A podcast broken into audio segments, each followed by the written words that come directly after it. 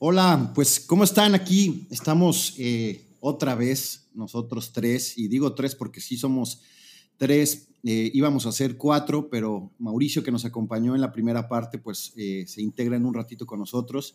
y pues me da muchísimo gusto volver a tener aquí a Luis, que, que, la, la, vez pasada se le complicó la agenda, él estaba muy entusiasmado con formar parte de la historia de los 40, entonces ya lo tenemos aquí. Luis, ¿cómo estás? Bienvenido otra vez. Pepe Isa, qué gustazo estar aquí con ustedes. Gracias por tenerme otra vez aquí en las historias de Pepe.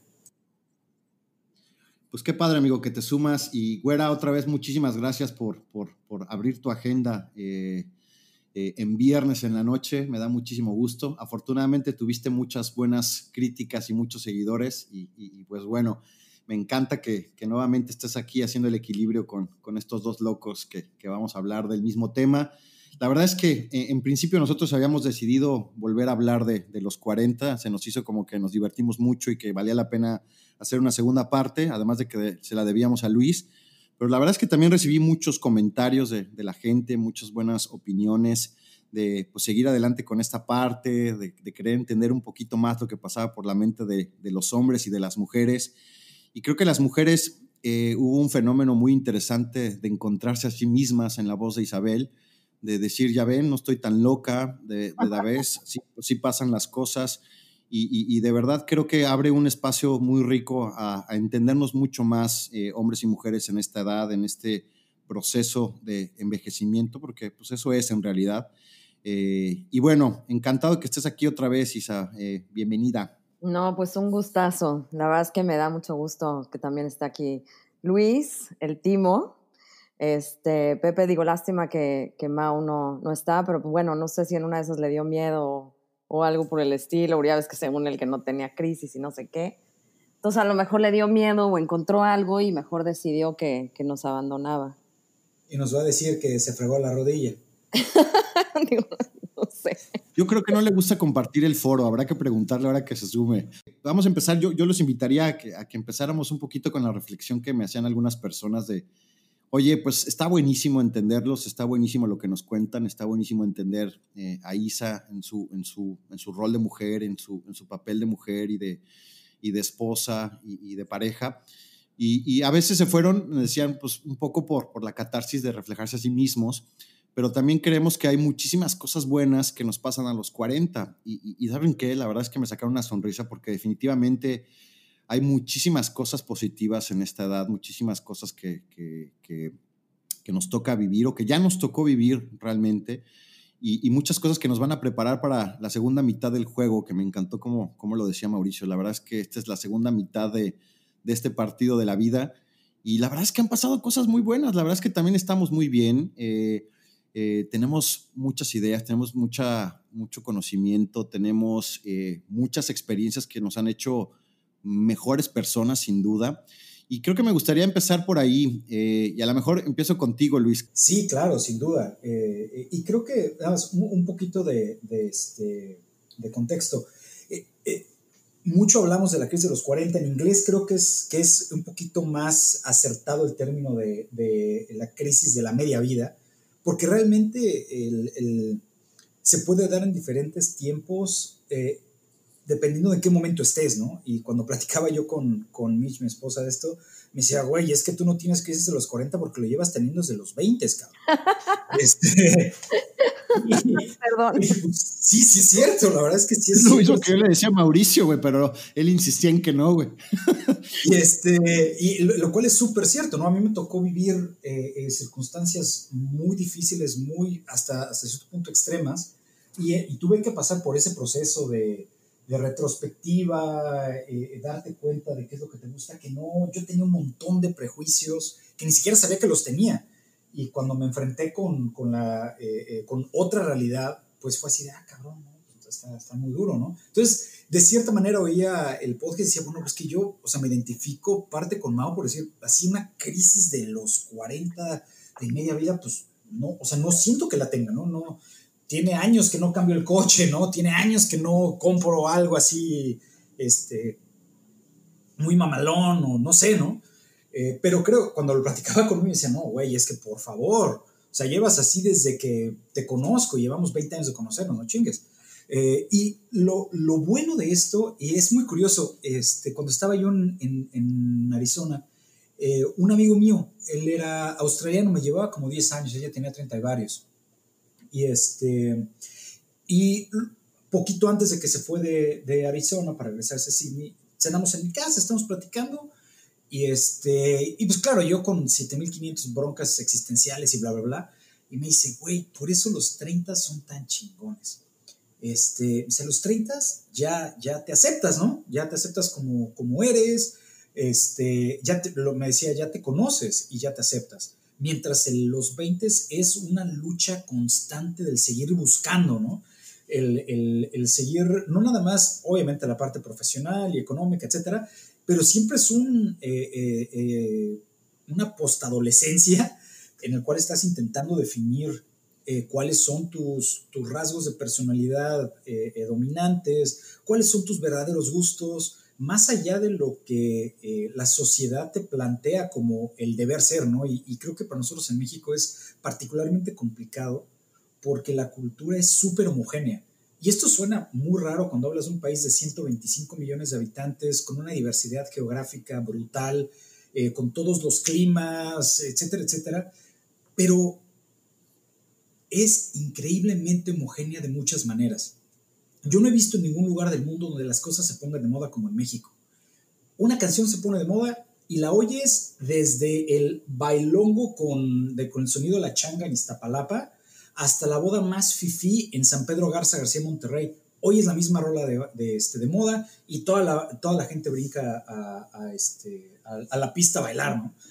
Entonces, el, salir de esa, de esa perspectiva de, lo que es homogéneo, lo que la sociedad espera de ti, eh, pasas por ese proceso y creo que ya a estas alturas del partido, digamos en este midlife, eh, esas partes ya las tienes, ¿no?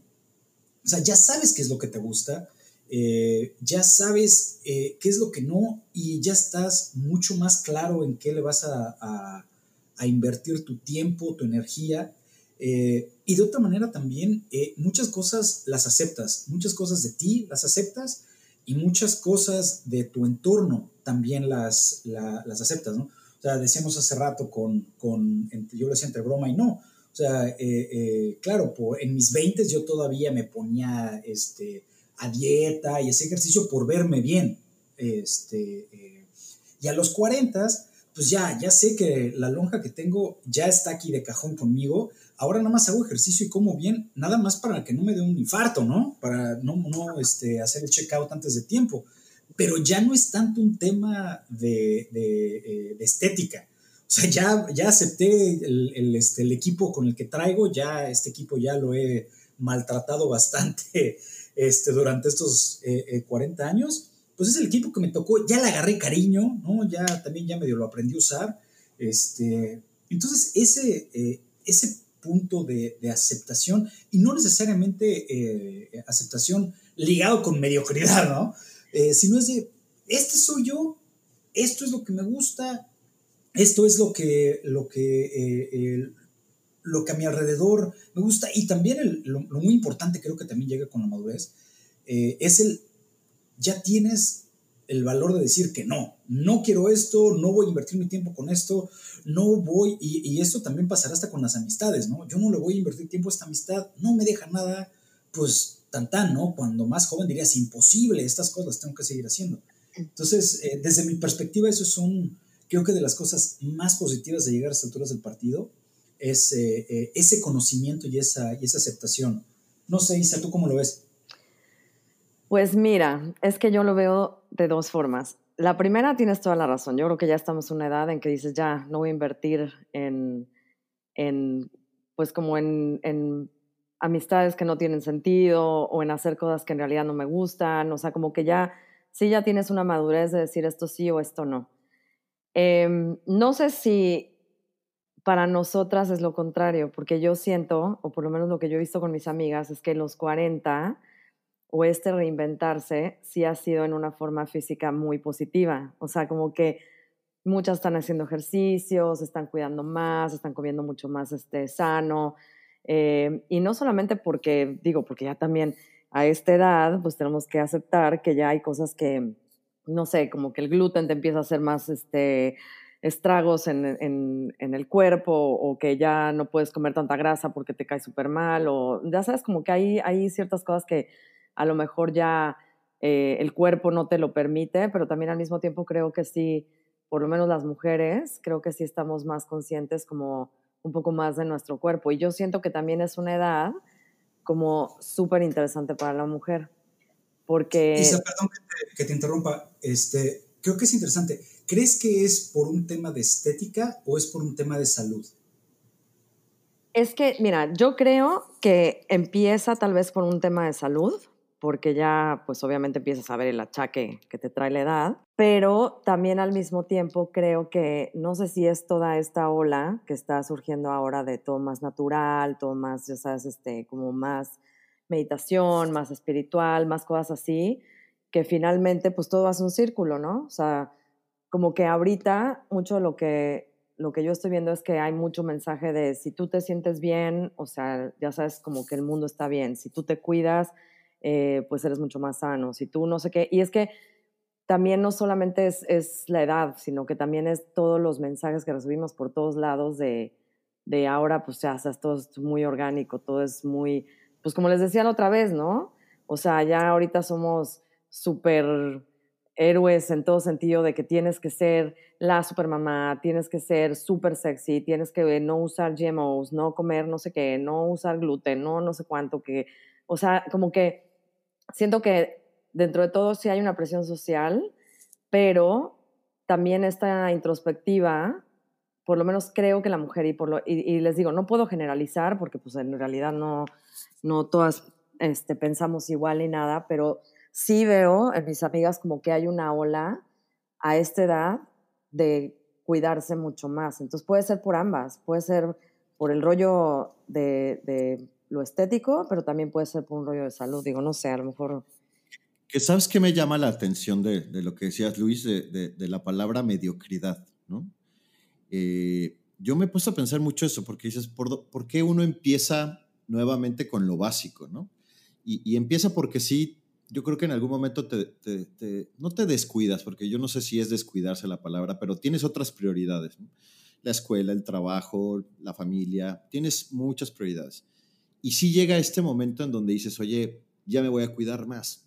Y cuando me dices mediocridad, yo sé que no quisiste exagerar la palabra, pero, pero es verdad y a veces me pregunto si, si a esta mitad de la vida te dices, oye, a ver, yo ya tiro un poquito la panza, pero yo empiezo ya a verme en un espejo que no es el mío, ¿no? Porque tú cuando eres chavo te ves entre chavos y dices, Ay, ahí la voy, ¿no? Uno quizá más guapo que el otro, otro, no sé, como que no hay una competencia tan clara de, de, nada, pues porque nadie tiene nada, ¿no? Yo siempre, siempre pienso que a esa edad, cuando eres joven, no tienes idea o no estás claro a ciencia cierta de qué puedes hacer y qué vas a hacer. Entonces, todo el mundo entra o sale de una carrera y dice, yo voy a hacer lo que sea, pero no tienes idea de nada, realmente. No sabes ni a dónde vas a llegar, si te van a dar chamba, no tienes nada.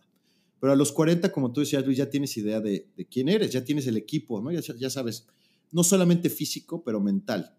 Pero me llama la atención esto de, de, mediocridad porque a veces creo que nos entra como el segundo, el segundo aire de, querer ser mejor que, que la generación de, abajo, ¿no? Y a veces tú ya es cuando empiezas a ver y dices, oye, Mauricio lo decía en broma, ¿no? Pues estoy corriendo con un chavo que, no, que a lo mejor tiene cinco años menos que yo y me sacó, pero cinco kilómetros.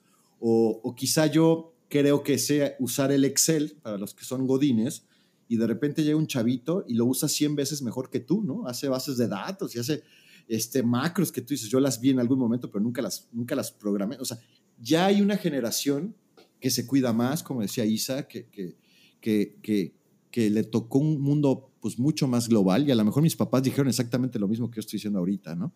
Pero, pero les tocó un mundo que, que antes nosotros no veíamos. Que, que, que antes no te fijabas pues para abajo. Y ahora que te fijas para abajo, o en la generación que viene pisándote los talones, pues yo creo que entra también un momento de decir, a ver, a ver, a ver, pero yo todavía tengo 40, o sea, no soy viejo. Y si tú, y si tú escuchas a tu voz interior, que, que, yo sé que todo mundo lo hace, pues tu voz interior sigue teniendo 15 años, ¿no? O sea, ya si haces, si tomas decisiones de, de, persona de 40, pero tú, al final, tu voz interior sigue siendo joven, ¿no? Ella, tu voz interior no te habla y te dice, oye, qué viejo estás, ¿no? este sigue viendo el mundo y a, las chavitas y a los chavitos y, y tú crees que sigues ahí, ¿no? Tú escuchas la misma música y dices, yo soy, yo sigo ahí, yo estoy ahí, estoy de moda, como decía Luis, la canción se puso de moda y yo también estoy de moda. Pero en realidad no, ¿no? O sea, si, si, si, nos ponemos a ver que, sí puede un poco... De, de, chaborruqués por sí misma, güey. Acabas de definir a chaborruco. Exacto, exacto. Y creo que ahí empezamos, Luis, porque la verdad es que todavía, o sea, habrá que discutirlo, a ver qué opina, ¿no? Pero, pero yo siempre he pensado que el chaborruco, el que se lo inventó, ¿no? Es un concepto, pues, poderoso, con un insight poderoso, porque es verdad. O sea, ya estás grande, ya tienes una familia, ya eres responsable, ya tienes muchas responsabilidades en un trabajo, tomas decisiones importantes en tu trabajo, pero todavía te quieres seguir viendo, pues, chavo, y te quieres sentir chavo. ¿No crees que sea como un freno que nos ponemos a nosotros mismos de envejecer? O sea, el decir, ay, sí, soy la mamá súper cool, que me encanta la música, que escuchan mis hijas y la puedo oír a todo volumen, y, o sea, y juego a los juegos de mis hijas. No es como un freno así de decirte a ti mismo, a ver, no estás envejeciendo, o sea, ve, eres súper cool. Y obviamente, la verdad es que en algunas cosas hasta nos vemos ridículos.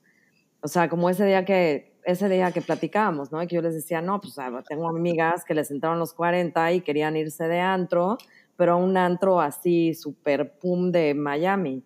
Y la verdad es que fui con ellas, yo pensando que íbamos a ir a un bar tranquilín, terminamos en este antro y de verdad yo me sentía fuera de lugar y las veía a ellas y como que sí decía, hijo, amigas, las amo, las adoro, pero la neta, ya no estamos para estar aquí, o sea, digo, no, y, y, y, pero sin duda eso, como que quieres volver a, bueno, vamos a sentir lo que sienten la generación, como lo que, no sé si es, y ahí son dos pensamientos, ¿no? Pero es, si quieres sentir lo que sentías antes o vivir lo que viviste, o, quieres vivir lo que está viviendo la generación de abajo, ¿no? Porque también... Yo, yo me voy por la primera.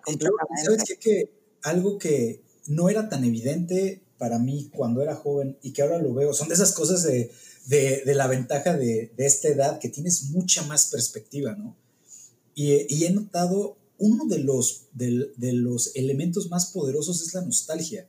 Eh, cada que regresamos a, México, este, Michi decimos, no manches, nos están bombardeando por todos lados a nuestra generación, nos traen asoleados.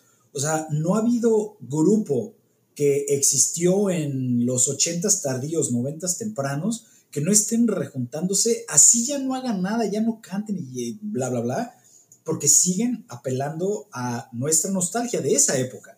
Y este, entonces te vas a un reencuentro de quien sea, Feeling the Blanks, y el auditorio va a estar hasta la madre de gente como nosotros. Este, eso sí, vestidos muy cool, ¿no? Porque pues hay, que, hay que este, hacer gala de, la coolness.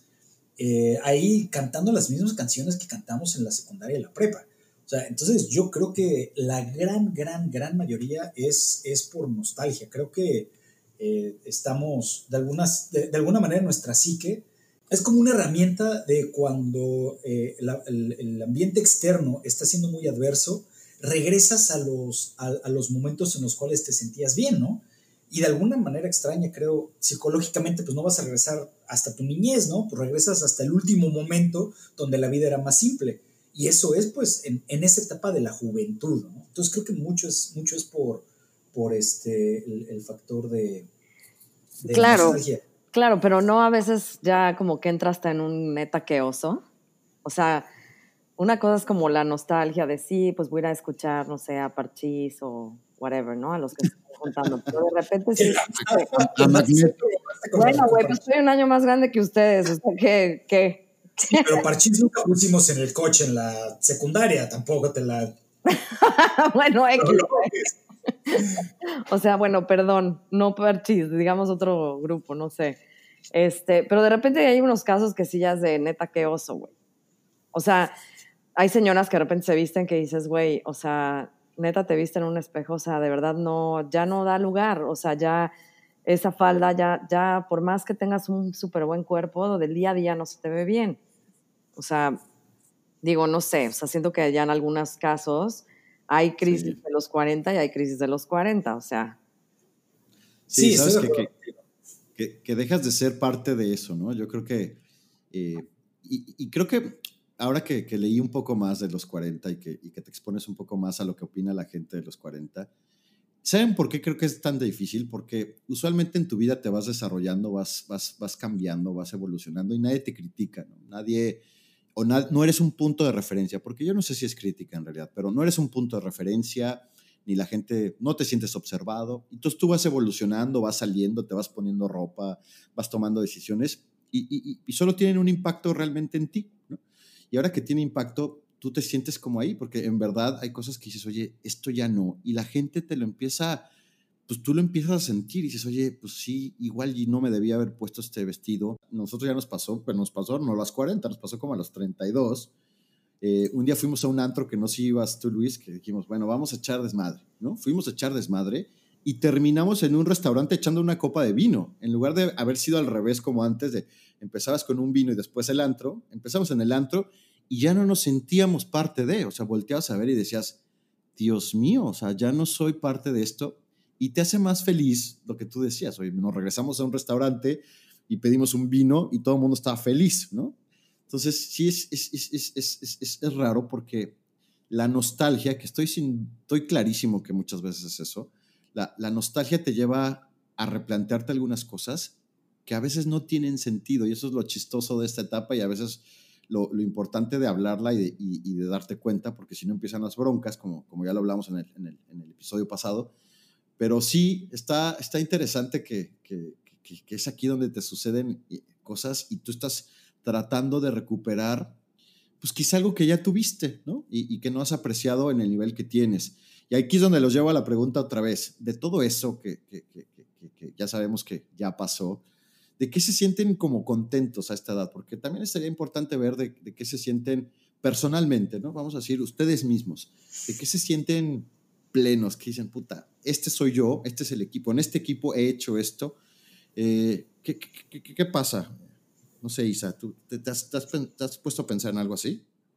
Pues mira, la verdad, honestamente no lo había pensado, pero a raíz de que empezamos con todo este tema, una de las cosas que digo, la verdad también está, o sea, está padre que estoy en una edad en que tomo las decisiones en base a lo que yo quiero, lo que yo creo, lo que, ya sabes, como lo que, lo que yo estoy buscando. O sea, ya no estoy tomando decisiones a raíz de lo que dicen mis papás o a raíz de lo que mis maestros me están, ya sabes, como diciendo. O sea, pero también entra como una parte de mega responsabilidad, ¿no? O sea, ya como que ahorita dices, puta, pues no es que este, me volteé con mi papá y le diga, oye, pa, pues dame dinero para comprarme ropa, ¿no? O dame dinero para pagar esto. O sea, como que ya también entra un poco la responsabilidad de todo lo que, lo que conlleva el día a día.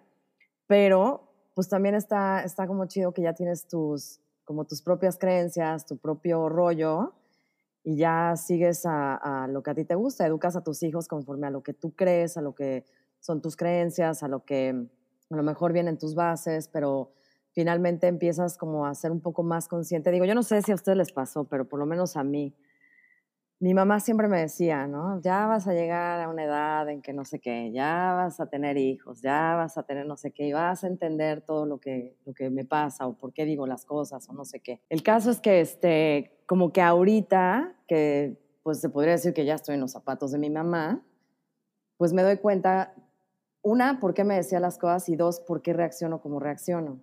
O sea, ¿por qué mi mamá, por ejemplo, era tan preocupona? ¿Por qué soy tan preocupona yo? ¿Por qué este, de repente mi mamá era como, ya sabes, como muy de soltarnos un poco la rienda? Entonces yo como que ahorita, pues me gusta ese estado de sentir que, que las reglas son mis reglas y que todo está basado en lo que yo digo. Y además, pues también es un hecho que esta edad, pues es una edad en que ya estás ganando pues un buen dinero, puedes tomar decisiones que antes no podías, puedes ahorita a cenar a un restaurante que pues evidentemente eh, de repente a los 20 pues ni te hubiera alcanzado, pero ni para el pan ni el agua, ¿no?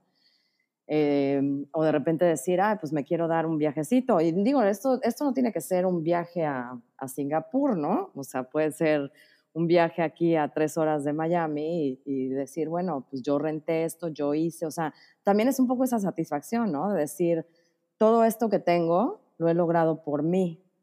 Y eso también está padre. Sí, sabes que, que eso está padrísimo. Ahorita si quieres, Luis, nos comparte, pero, pero creo que esa es una de las cosas bien padres que, que, llegas a esta edad y dices, oye, pues antes, mi mamá, ¿sabes cómo lo decía? Mi mamá decía, como me ves, no, como te veo, me vi, y como me ves, te verás.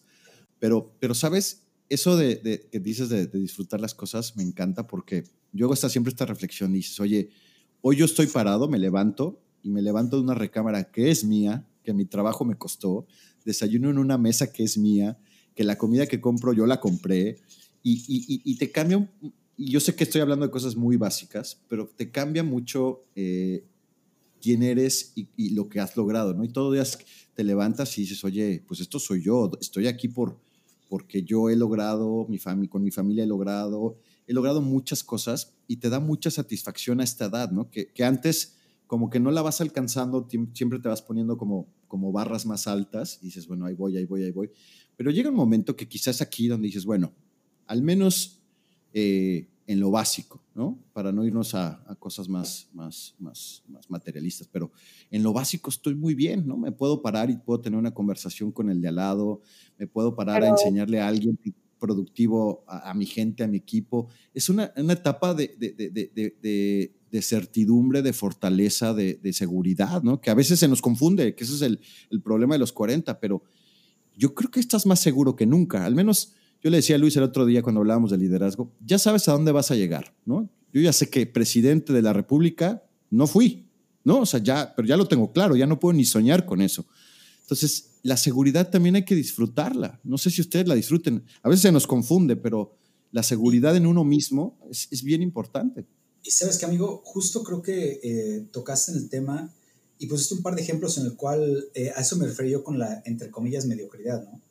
Eh, el, cual ya sabes hasta dónde vas a llegar y, no, ¿no? O sea, yo cuando empecé a chambear decía, yo voy a ser CEO de American Express, a huevo. Y, este, y le chingaba como si fuera a hacerlo. Y este, pues a estas alturas del partido, yo ya sé que no voy a ser CEO de Amex, me queda clarísimo. Es más, es muy poco probable que llegue a ser CEO de cualquier empresa y siéndote muy honesto, mi esposo y yo tomamos la decisión de que no quiero ser CEO porque el, la inversión de tiempo y de energía que tienes que meterle para ese tipo de chambas, eh, el costo que tienes que pagar a nivel familia es altísimo.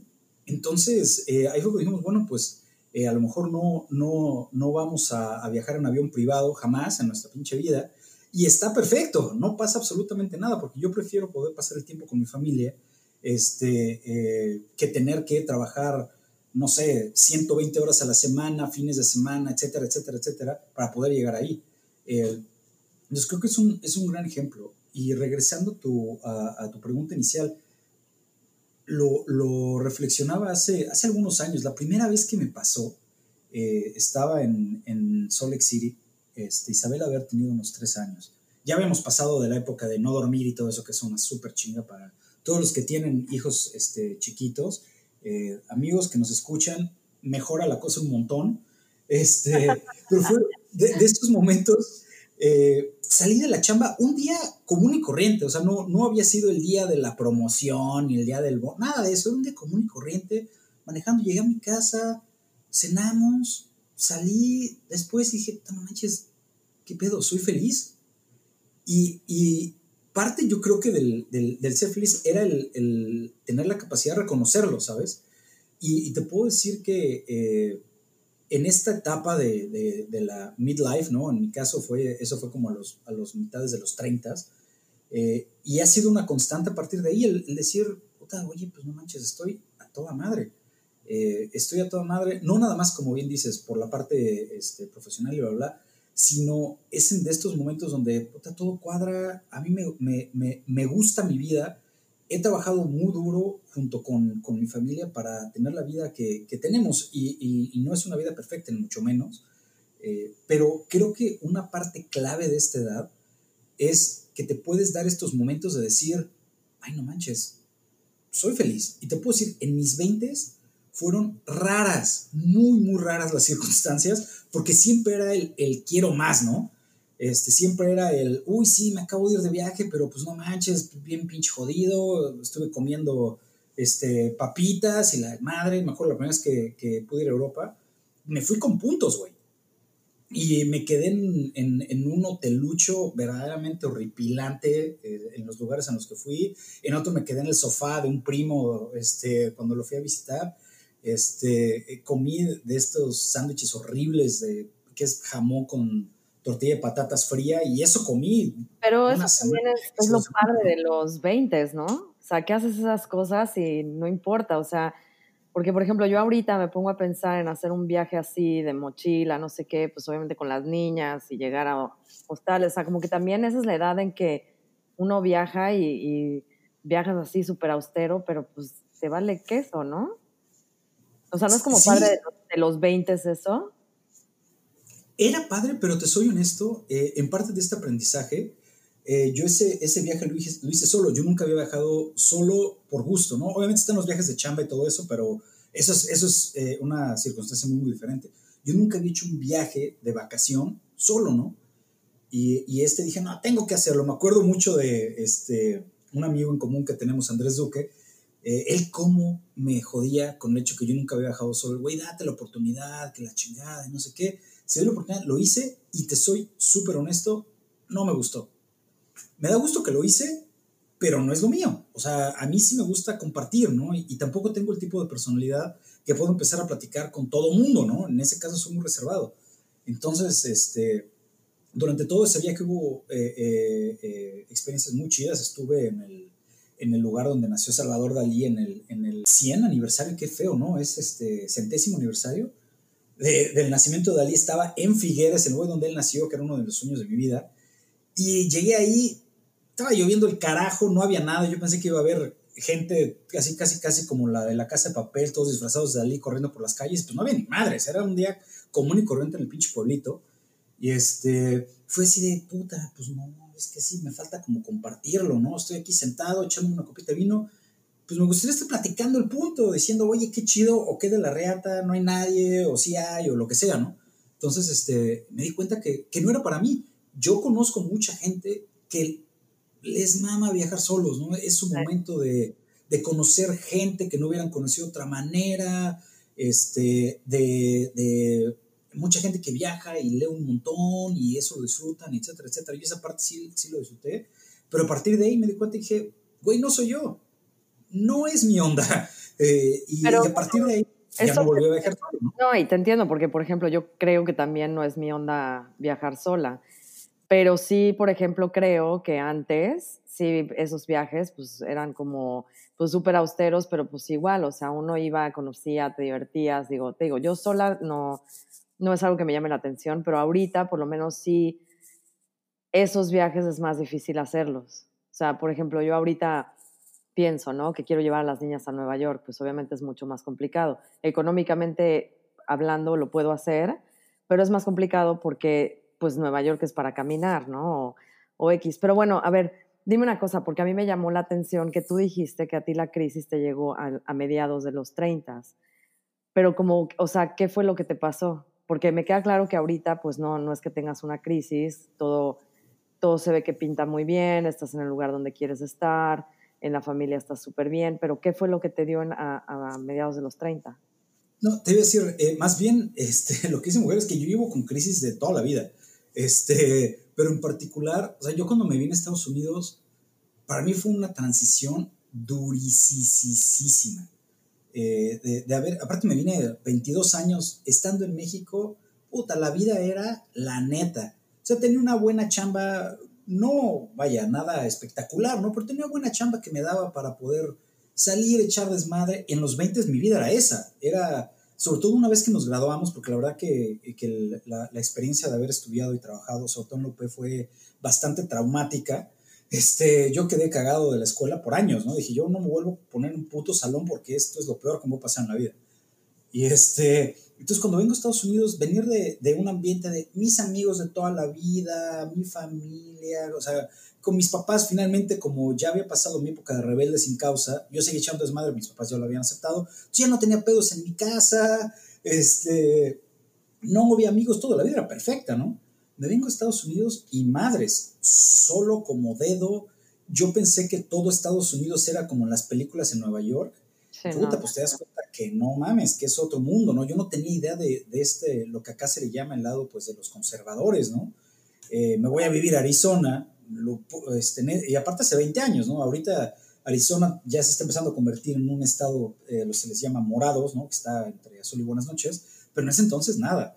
El tener que, em, y se en mi cabeza, ¿no? Pleno siglo XXI y eh, empezar a tener que enfrentar con cosas como discriminación, etcétera, etcétera, fue muy difícil. Entonces fue, eh, en, en, ese momento, pues fue crisis, ¿no? Crisis de, de los, este, de, de, los 20 tempranos, ¿no? Pero eso es como más una crisis del cambio, ¿no? O sea, o sea, más allá, lo que pasa es que, digo, yo como, como veo la diferencia es que la crisis de los 40 es justamente que, que ves ese rollo de que tu vida de joven, de chavo, de buena onda, de todo cool, del desmadre, de todo ese pedo, pues ya, en efecto, ya, ya se siente como muy lejos.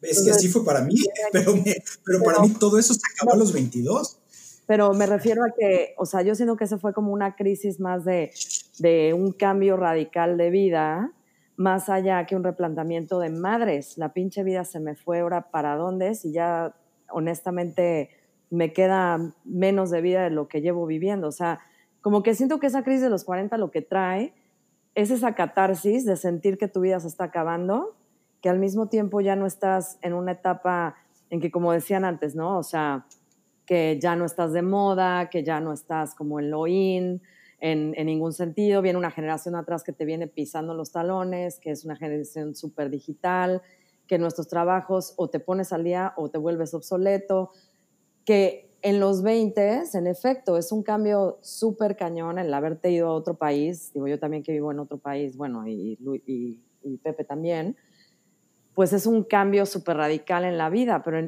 pero no creo que te cuestione como te cuestiona esta crisis de los 40, de, de madres, o sea, el tiempo se me acaba y para dónde voy, ¿no? Y al mismo tiempo tengo una generación atrás pisándome que o me apuro o me quedo atrás. Digo, no, sí. no sé, digo, en, en, varios puntos. Eh, creo que el, eh, la, para empezar, creo que estamos eh, como sociedad malentendiendo lo que es esta crisis de los 40 porque no es, no, no nada más tenemos una crisis, ¿no? Y, no sé si, yo lo veo eh, con mis papás, eh, ellos como personas y como pareja tuvieron varias crisis a través de los años, ¿no? Y para mis papás fue durísimo. Eh, o sea, cuando yo me fui, bueno, cállate, ¿no? agarré a todo el mundo este, en curva. Pero cuando mi hermano se casa, este, para mis papás fue una crisis, pero durísima, este, como individuos y como pareja, porque pues era así de, ay, güey, pues la razón a la cual nos dedicamos la mayor parte de nuestra vida adulta ya no está ahí, entonces, ¿qué queda? Y para ellos esto fue, o sea, mucho después de los 40, ¿no? Este, entonces creo que el, pensar que solo hay una crisis en la vida es, eh, eh, como dicen eh, por acá, es, wishful thinking. Sí, yo no creo. Es que, amigo, Perdón. Yo, yo creo que el secreto está en, en, que te lo preguntes, ¿no? Yo creo que hablábamos mucho con, con Isa la vez pasada y decíamos, y, y, y, hablamos mucho de la comunicación en pareja, pero ahorita me, me, voy a meter, hay veces que tú mismo no te comunicas contigo mismo, ¿no? Y yo creo que a los 40 tienes la primera conversación honesta contigo y eso es como la hemos estereotipado, la crisis de los 40, o la han estereotipado todo el mundo, como tú dices. Pero, ¿sabes? Me, llama la atención eso que dices, porque realmente en este momento es cuando no solamente que te vas a morir, porque pues, la verdad es que no te vas a morir, te, te, falta, te falta un rato, pero es donde ya suceden muchas cosas como este cambio que dices en las familias, en donde se detonan los pensamientos y dices, oye, a ver, pues ya se fueron, ¿no? o, ya se fue el último que me quedaba. ¿Qué sigue? ¿no? Porque realmente como pareja tampoco te diste todo el tiempo del mundo para compenetrarte, para entenderte, para escucharte y para... No, tampoco. Pero en lo personal, tampoco, ¿no? Yo, yo, creo que esta crisis es muy personal, a diferencia de las otras crisis de pareja, pero en este particular, tú nunca te enfrentas a ti mismo, ¿no? Tú nunca dices, oye, Luis, qué mal hiciste esto, oye, Pepe, qué, qué, qué feo dijiste esto. La verdad, no, tú, tú, tú vas creciendo y va diciendo, pues yo creo que es lo correcto y, funciona, ¿no? Y si no te funciona, lo corriges rápido. Pero en esta particular momento, a mí me llama la atención que sí llega el momento en que te preguntas, y saber, Pepe, híjole, ¿por qué no te pones tantito a dieta, Pepe? Oye, ¿por qué no haces tantito ejercicio? Oye, ¿por qué no llegas poquito más temprano a casa? Oye, ¿por qué, por qué no te das el tiempo de leer, ¿no? O sea, o, de, ¿por qué no te das tiempo de algunas cosas? Y si esta conversación es bien personal, que es diferente a las, a las, a las crisis o en otro tipo de crisis, y ahí es donde está lo, lo, lo, lo, contundente. Yo, yo he hablado con muchas personas también y, y, dicen, es que yo nunca me lo había preguntado, la verdad. Yo siempre fui creciendo, fui, fui haciendo lo que hace todo mundo y aquí, hasta aquí, llegué y me pregunté, oye, ¿y qué sigue, güey? O sea, ¿qué, ¿qué vas a hacer? O sea, y, y, también lo disfruto, ¿no? Como dicen, también mucha gente lo disfruta y dice, oye, pues aquí también me paro y digo, oye, pues yo estoy súper bien, ¿no? Si la crisis te dura poquito, yo estoy súper bien, mira, vivo aquí, tengo este trabajo, mis hijos están bien, ah, tengo mucha salud, tengo una vida por delante y se nos olvida, ¿no? Y, y, a veces pasa desapercibido lo bien que estás también. Entonces, sí creo que las crisis eh, las puedes tener a la edad que quieras o, se te dan a, diferente edad. Y, saben que algo que, que, a lo mejor podríamos cerrar esto es, como qué consejos le darías a, esta, a este nivel de vida, y aparte que te vas a escuchar en, 40 años y vas a decir qué, qué, tonterías dije a los 40, pues estaría padre que, le, dejáramos ver a la gente, oye, pues, ¿qué si harías de todo lo que hemos hecho a los 40? ¿Qué si volverías a hacer? ¿no? Porque yo, les digo a, mis primos, que son más, poco, son más pequeños que yo y, sin duda están un par de generaciones abajo, ya no hacen nada de lo mismo que yo hacía, ¿no? O sea, ya no estu o sea, estudian otra cosa, ya no buscan un trabajo, sino que buscan irse a vivir a la playa y, hacer una vida diferente y, funciona.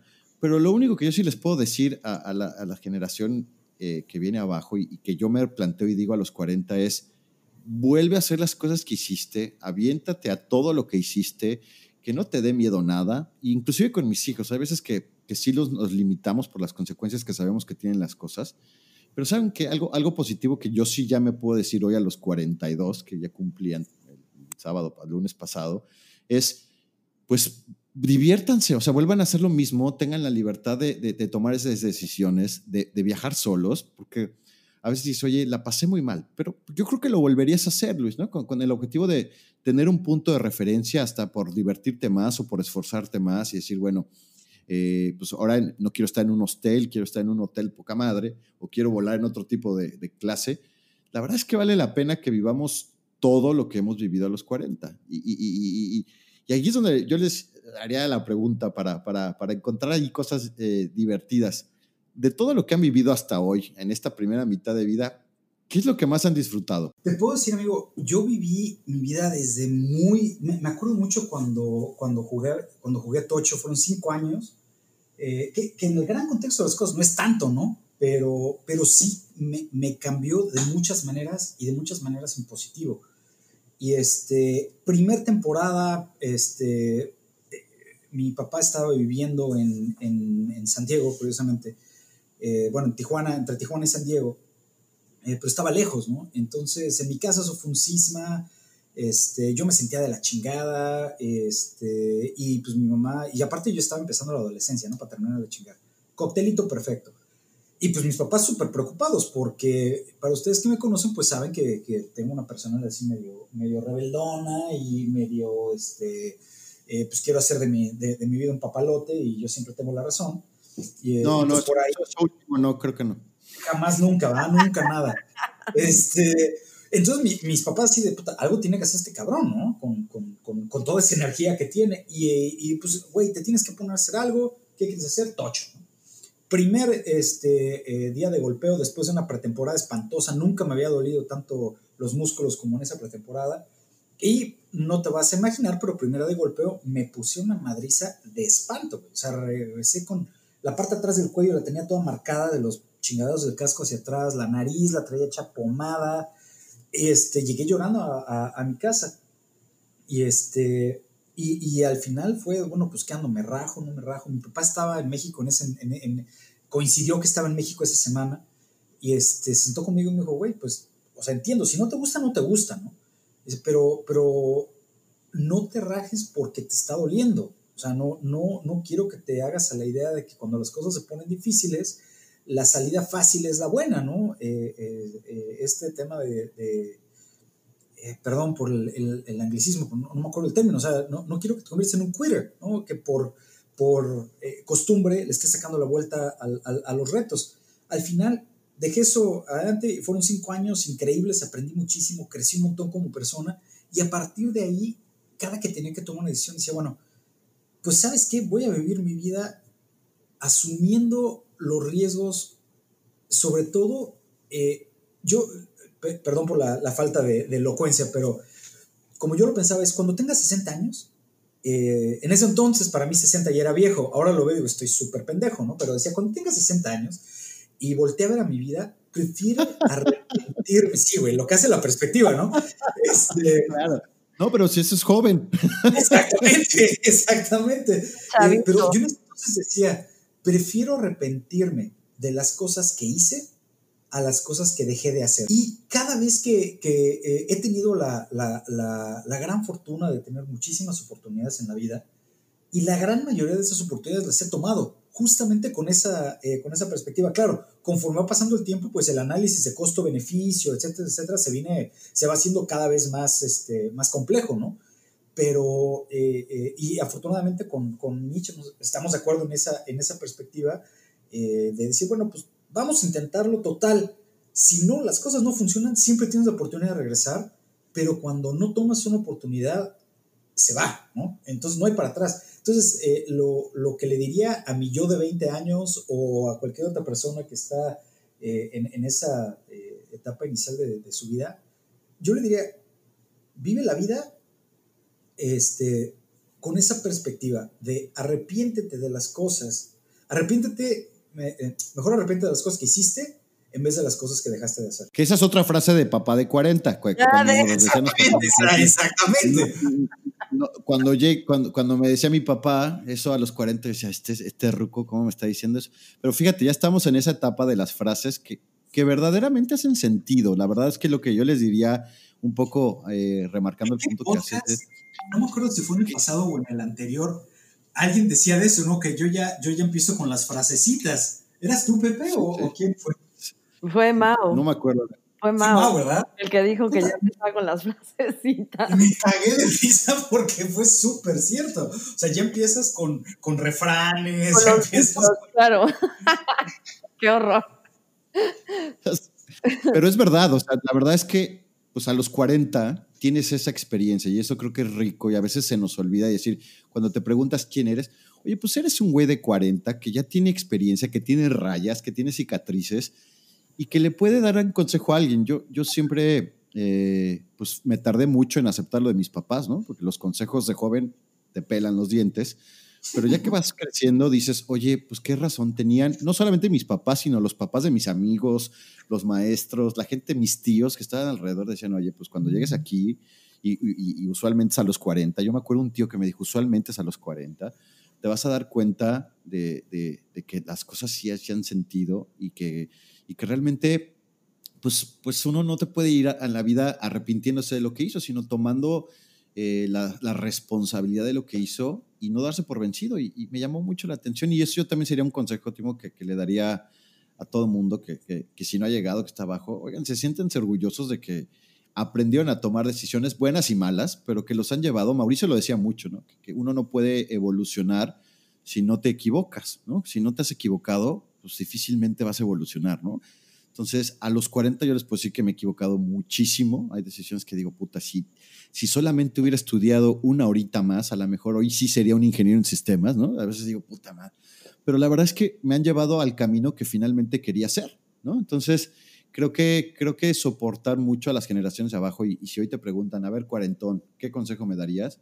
Yo le diría, oye, pues pues vívelo, vívelo al máximo. Y esta palabra no te des por vencido, y si tomas una decisión, tómala, pero tómala, porque ahora también hay muchas generaciones que no toman ni media decisión, ¿no? Que todo el mundo está esperando que les diga qué, tienen que hacer. No, pues tomen las decisiones, eh, sean maduros y vívanlo al máximo. Yo la verdad es que yo de, las cosas que no me arrepiento es que todo lo he vivido al máximo. Quizá ha habido cosas con extremo, pero la verdad es que todo lo he vivido al máximo y de eso, de eso estoy muy orgulloso a los 40, ¿no? Pero, Isa, tú ibas a decir algo, creo que te, te, interrumpí. No te preocupes, todo bien. igual te quiero.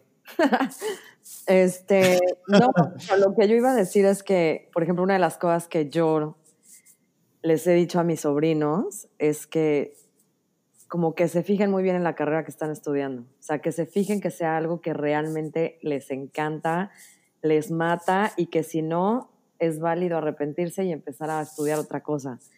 Porque finalmente, pues es una carrera en la que te vas a dedicar toda tu vida y necesitas saber que es algo que te gusta, que te apasiona. Digo, evidentemente, como lo decía la otra vez, ¿no? No todo es feliz ni todo es este, increíble todo el tiempo, pero por lo menos que sí sea una carrera que, que te llene. O sea, yo me acuerdo cuando salí a la universidad, yo tenía como dos caminos. Una, eh, bueno, ustedes saben, y si no saben se enterarán, pero bueno, yo quería o, estar en radio, tipo como locutora, o quería publicidad. Ya estamos. Gracias, gracias, Pepe, gracias. No. Este, pero honestamente dije, bueno, a ver, que se abra la primera oportunidad y la que se abra, pues quiere decir que de aquí soy, ¿no? Y en efecto, la primera oportunidad que se me abrió fue en publicidad. Y bueno, me metí y la verdad, honestamente, no me arrepiento, me la he pasado increíble. O sea, yo siento que cualquiera de los dos caminos hubieran sido maravillosos. Este, pero, por ejemplo, o sea, una de mis sobrinas estaba en Derecho, en la Libre de Derecho. Pues imagínate la, la madriza que le estaban metiendo. Este, físicamente ella ya se estaba subiendo de peso. O sea, estaba no, no voy a decir deteriorada, porque también, la neta, mi sobrina es hermosa y, pues no se puede deteriorar tanto, pero honestamente cuando pensó en el rollo de, híjole, no sé si quiero seguir aquí, ya llevaba, pues no me acuerdo si un año o dos años en la carrera, este, pues quiero meterme a otra cosa, no sé qué, habló conmigo. Yo le decía, ahorita es cuando, o sea, si no te gusta, cámbiate, o sea, no te quedes en una carrera por hacer feliz a nadie ni porque ya estás ahí a la mitad del camino. O sea, finalmente es algo que yo sé que a veces las carreras se desvían y a lo mejor estudiaste derecho y terminas en publicidad o, o X, pero yo creo que ese sí, para mí, digo, mi, mi sobrina terminó por cambiar de, de, carrera, mi otra sobrina igual estaba en finanzas, nada que ver, ahorita está más en gastronomía, este, se le ve súper feliz, o sea, como que es de no, no te enganches en una carrera porque ya empezaste y porque o sea, ya es too late. O sea, que es un poco lo que hablábamos nosotros de los 40, ¿no? Que de repente puede venir esa crisis de decir, no manches, llevo 40 años. Digo, no 40 años, pero 20 años. Pero sí, 20 chambeando, sí, sí, sí. Sí, pero llevo 20 años chambeando en algo que la neta no me hace feliz y la cagué y a lo mejor en realidad lo que yo quería no tiene nada que ver. Entonces yo creo que en tus 20 es cuando puedes hacer esas cosas y no hay bronca, o sea, no hay nadie que te esté correteando no hay una responsabilidad tan cabrona para decir, güey, pues sí te tienes que quedar en la chamba en la que estás porque necesitas alimentar a tu familia o lo que sea, y entonces para empezar esto nuevo, bueno, pues tienes que estar pichicateando entre tu trabajo que te ayuda para vivir, más lo que quieres hacer. Entonces, como que yo creo que, que los 20 es ese, es ese momento también de descubrirte, de ver bien para dónde vas, qué quieres, qué te llena, qué no te llena.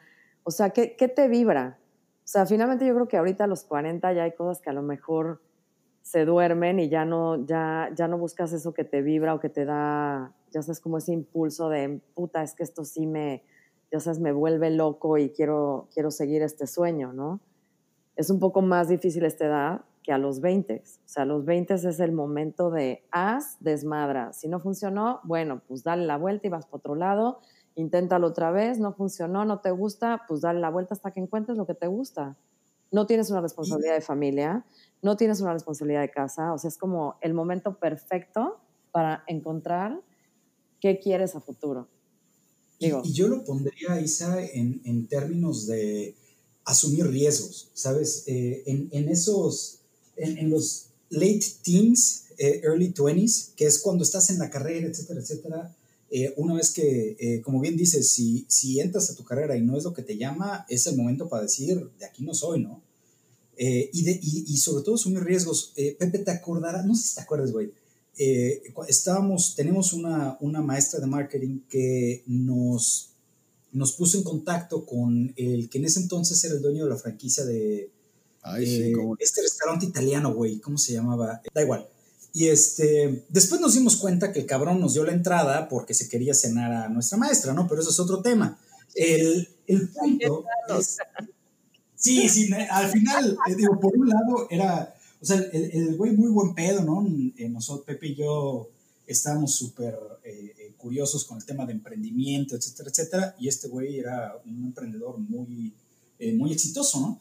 Y él nos decía que él abrió su primera empresa recién casado y él decía, yo quiero que mi casa tenga un frontón. Para él ese era el, el, este, símbolo de haber llegado, ¿no? Tener una casa con frontón. Y él se cagaba de risa, decía, es una súper pendejada. Este, pero la verdad las cosas que cuando yo, yo puse mi primer negocio, pues no tenía ni en qué caerme muerto, ¿no? Eh, e intenté, empecé con un varito y ta, ta, ta, finalmente después la un grande y, y, te puedo decir, la primera casa que me compré, la compré con un terreno este, grande para hacer mi frontón. Y en ese entonces Pepe y yo eh, teníamos eh, esta idea de, este, de, emprender, ¿no? Pues claro, estás estudiando administración, estábamos viviendo la revolución del Internet de, de primera mano y, este, y Pepe dice, no, sí, hay que emprender, hay que emprender. Y al final del momento, al, sea, al final de la hora, pues ya Pepe ya estaba en Coca, yo ya estaba en Amex, y no teníamos capital, ¿no? Y, y decidimos, eh, pues no, ¿sabes qué? Que ahorita no es un buen momento. Eh, Pepe, la verdad, mucho más este, eh, yo creo que si yo hubiera sido un poco menos miedoso, hubiéramos hecho algo, ¿no? Porque decía Pepe, vamos, güey, ah, chingue su madre. Decía, no, no mames, cabrón, pues no puedo, güey, no, no me da, no me dan los números, ¿no? No tengo capital apenas y con lo que gano me da para, para el estilo de vida que quiero. Entonces, pues no, no va a pasar. Eh, y ahora lo pienso y bueno, si nos hubiéramos dado la oportunidad, eh, es muy probable que no hubiera funcionado, pero qué tal que sí, ¿no? Hubiéramos aprendido un montón. Y sé que, este, Sí, fíjate que, yo siempre me lo cuestiono. Esa experiencia no marcó mi vida, porque tampoco, tampoco lo recuerdo como, pero fue muy interesante, porque aparte, lo único positivo de esto es que nos animamos a irnos con un tipo que sí tenía mucho, mucho, mucho colmillo, ¿no? Que sí... Evidentemente. y, y, que nos aventamos a decirle, a ver, nosotros somos un par de tetos, vamos a presentarle esta idea, y sí la preparamos y sí le llevamos una idea. Eh, y, eso me suena positivo, pero sabes que yo siempre me cuestiono lo mismo. Y, ahora lo que le diría un poco a la gente a mis 40 es, híjole, aviéntense, porque igual de eso hubiéramos aprendido, aunque hubiera sido un fracaso, ¿no? Hubiéramos aprendido algo y a lo mejor nos hubiera llevado a otro camino, que es usualmente lo que les pasa a los emprendedores de corazón, ¿no? Que empiezan con unos tacos, pero finalmente terminan vendiendo ropa y se convierten en los dueños de, no sé, ¿no? De una tienda de ropa. la verdad es que... Eh, lo, lo, que te ayuda mucho el quitarte el miedo de jóvenes o lo que te ayuda a la juventud también es a, no tener esos miedos. Y eso es algo que hoy, yo a los 40, y, y, que creo que no me puedo quejar de, de, de, mi, de mi desarrollo profesional, y no tengo ninguna queja, es más, estoy muy agradecido, pero, pero, pero sí debería la gente la, a darse la oportunidad de equivocarse, fíjate, yo, yo sí aprendí mucho eso y, jamás te lo hubiera dicho a los 20, ¿no? A los 20 yo hubiera dicho, no, hombre, tomamos la decisión correcta, puta, emplearnos fue lo mejor. O yo te puedo decir que no, que, que, que, sí, a lo mejor si nos hubiéramos aventado, y tenemos el caso de, un conocido que, que se aventó, eh, y mira, hoy está en el otro lado aprendiendo muchas otras cosas. Sin duda en la vida te puede ir bien o mal, eso, eso no, no tiene nada que ver con la edad, pero sí, sí, sí creo que vale la pena eh, pues aventarse, ¿no? Y decirle a las generaciones de abajo y a, tus hijos, a tus hijas, oye, pues aviéntense porque en una de esas les puede ir mejor o un camino mucho más interesante. Pero, pero sí, fíjate, eso es importante. Hoy a los 40 lo reconozco y digo, puta. Eh, y sabes que al punto de Isa, porque Isa lo tocó la vez pasada, ahorita que, que lo volvió a sacar Isa, yo, yo me preguntaba mucho eso cuando, cuando terminamos de grabar. Dices, oye, ¿será que, que solo pasan las mujeres a esta edad que dicen, oye, pues yo la verdad es que comunicadora no era, yo era abogada. ¿Será que ya no puedes hacerlo? Porque yo, ¿sabes qué? Eh, ahora van a decir una cosa bien tonta que, me he dado cuenta con la pandemia y con todo este encierro que tenemos. Hay mucha gente que siempre quiso ser chef, ¿no? Por ejemplo. Y la verdad es que dijo, no, yo no tengo ni idea, no estudié chef, no, nada. De eso no voy a poder vivir ajá, o gente que quiso hacer un podcast y no, yo no soy ni comunicólogo, no nada, no tengo un micrófono. ¿Y sabes qué ha pasado? Que a esta edad, que a lo mejor no está pasando con los chavitos que están encerrados, que están todo el día en Facebook o están todo el día jugando Roblox o cualquiera de estas cosas, la gente de 40 está diciendo, a ver, a ver, a ver, a ver, a ver, ya listo. Yo siempre he querido ser chef.